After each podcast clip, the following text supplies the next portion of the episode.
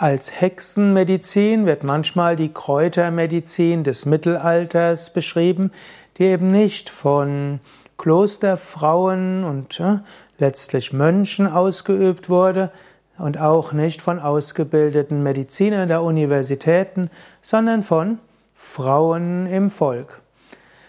Es gibt lange Tradition im auch in Europa, auch an anderen Ländern, anderen Kulturen, wo das Heilwissen von Pflanzen und von Kräutern und von Mineralien und so weiter weitergegeben wird von entweder in den Familien oder eben auch, wo jemand in die Lehre geht.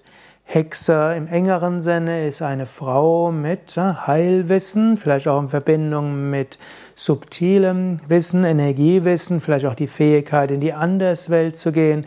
Das, was in anderen Kulturen als Schamane bezeichnet würde, ist eben im westlichen Kontext der, die Hexe, wobei die Hexe nicht nur weiblich ist, sondern auch männlich. Im Zeitalter der Hexenverbrennung, gerade im 16. und 17. Jahrhundert, waren ja auch nicht nur Frauen, die verbrannt wurden, sondern eben auch Männer.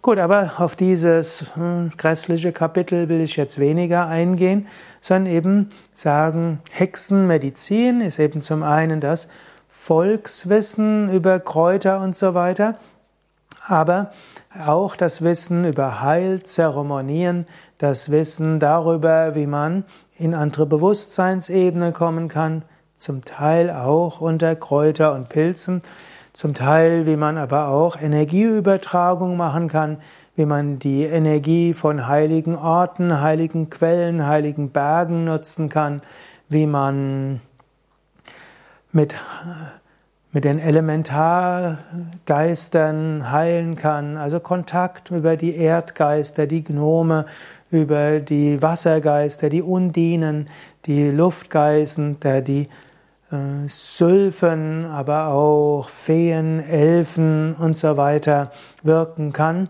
und auch mit den Feuergeistern, Salamander und so weiter. Also Hexenmedizin ist ein breites Spektrum, könnte sagen, von Pflanzenheilkunde, Energieheilkunde, subtiler Heilkunde, Zeremonien, Bewusstseinsarbeit und vielem mehr.